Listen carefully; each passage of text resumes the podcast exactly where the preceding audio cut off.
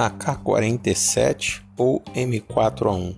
Bom dia, boa tarde, boa noite. Silas comunicando aqui do projeto Airsoft Rio, Airsoft para iniciantes na cidade do Rio de Janeiro.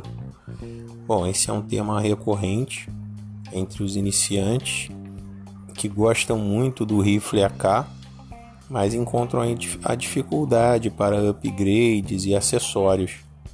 A maioria das pessoas utiliza o rifle padrão M4A1 pela facilidade de manutenção e a facilidade de encontrar acessórios e peças para fazer o upgrade no equipamento.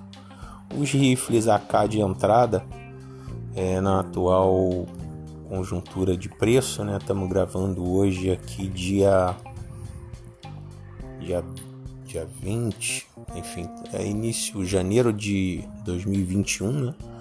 Um AK de entrada de 1.500 a 2.000 reais. Normalmente ele fica frouxo, as peças ficam muito frouxas, muito rápido e requer manutenção.